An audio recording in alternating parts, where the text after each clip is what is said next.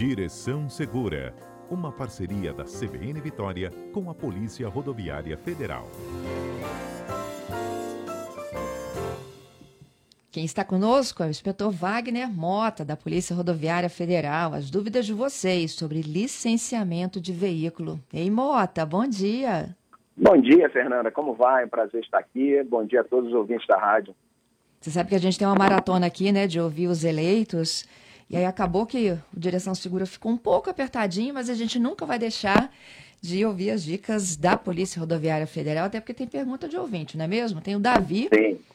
que pergunta aqui, Mota, por que a falta de pagamento de um documento do veículo é considerada uma falta gravíssima, sendo que não oferece um risco assim iminente, né, tipo de morte para alguém? É, Fernanda, veja bem, essa pergunta ela é oriunda do artigo 230, inciso, inciso 5, que é conduzir o veículo que não esteja registrado e devidamente licenciado. Nesse caso, Fernanda, de fato, a lei determina que para trafegar com veículo na via, esse mesmo tem que estar com o IPVA, licenciamento, seguro obrigatório, todos eles pagos. Então, o legislador, ele fixou, de fato, uma infração gravíssima e a apreensão do veículo, né? E respondendo à pergunta do ouvinte, é, oferece risco sim, posso afirmar. Por quê? Veja bem, Fernanda, quando se hum. faz o licenciamento anual do veículo, a intenção do legislador é que o proprietário ratifique, através desse licenciamento, o bom estado de circulação do seu veículo. A gente está uhum. falando do bom estado dos equipamentos obrigatórios e das condições do veículo como um todo. Pneus, centro de segurança, freios, é, sistema de iluminação, etc, etc. Veja bem, Fernanda, não faz muito tempo, alguns estados da federação, é, é, nesses estados, não era o caso do Espírito Santo, mas havia a figura da vistoria por ocasião do licenciamento. Então, como é que funciona? Em estados, por exemplo, como o Rio de Janeiro, tinha isso, também não tem mais.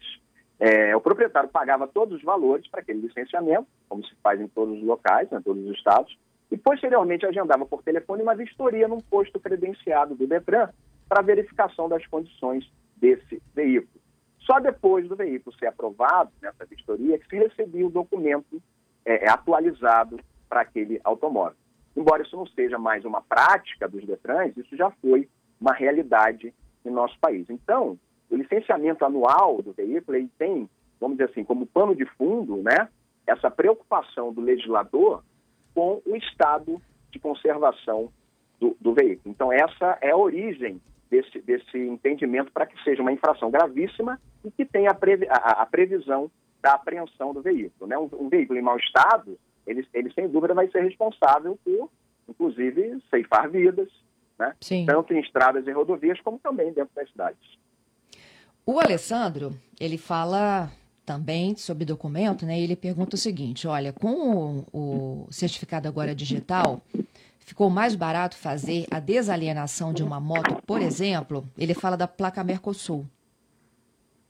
É, a questão da placa Mercosul, ela não vem muito ao caso dessa pergunta. O que, que acontece, Fernanda? É, essa, essa pergunta, a verdade é que ela foge um pouco da alçada da Polícia Rodoviária Federal ela está na seara, ela está completamente inserida na seara dos Detrans, né? Mas vamos lá.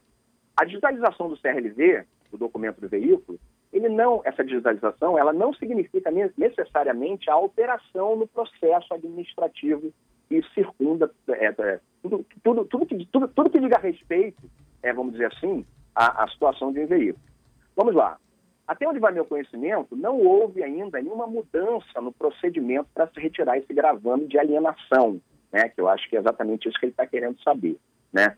Mas eu tenho a informação que junto com os adventos digitais, como o CRLV e a CNH digital, parece que estão vindo novidades para o Detran do Espírito Santo, né? Não só com, com relação à retirada do gravame, como em outras em outros procedimentos administrativos é, é do Detran. Mas, por enquanto, no caso da pergunta do ouvinte, a retirada do gravame de alienação fiduciária né, uhum. continua da mesma forma. O passo a passo, Entendi. Fernando, só para só ilustrar rapidamente, tem um passo a passo no site do Detran do Espírito Santo de como se faz isso. Ele vai até um local, ele leva documentos pertinentes para essa exclusão desse gravame, os documentos estão lá descritos no site. Se dirige ao guichê, paga um DUA, documento único de arrecadação, posteriormente retorna com esse DUA pago, né, preço local, e retira esse documento já sem a restrição. Basicamente é isso. Mota, muito obrigada, sempre, viu? Ó, eu tenho 30 segundinhos, você consegue? Rubens, se eu esquecer da CNH em casa, posso usar digital? Com certeza. A carteira, está falando da carteira digital de trânsito, é um documento oficial, é, é, conforme a legislação. Tem portaria do Denatran, tem resolução do CONTRAN, é um documento oficial, documento aceito em Blitz, em qualquer lugar do território nacional. Tem um aplicativo chamado Carteira Digital de Trânsito, que você baixa, é, é como um app de celular, passo a passo, é intuitivo, fácil de baixar, é, é, você coloca todos os seus, os seus dados, vai fazer uma inscrição e vai poder baixar tanto a CNH digital como o documento do veículo, se você, além de condutor, for também proprietário de algum veículo automotor. E uma, uma observação final. Essa, essa carteira ela fica disponível mesmo em modo offline, mesmo em locais que não têm a cobertura 4G, vai ter a CNH digital disponível para apresentação em qualquer blitz, seja na rodovia, seja dentro da cidade. Maravilhoso, porque minha dúvida era essa. Se não tiver internet e acesso, não dava para fazer muito isso. Então fica offline. Fica. Offline é disponível também, Fernanda. Não só a CNH, como o CRLV.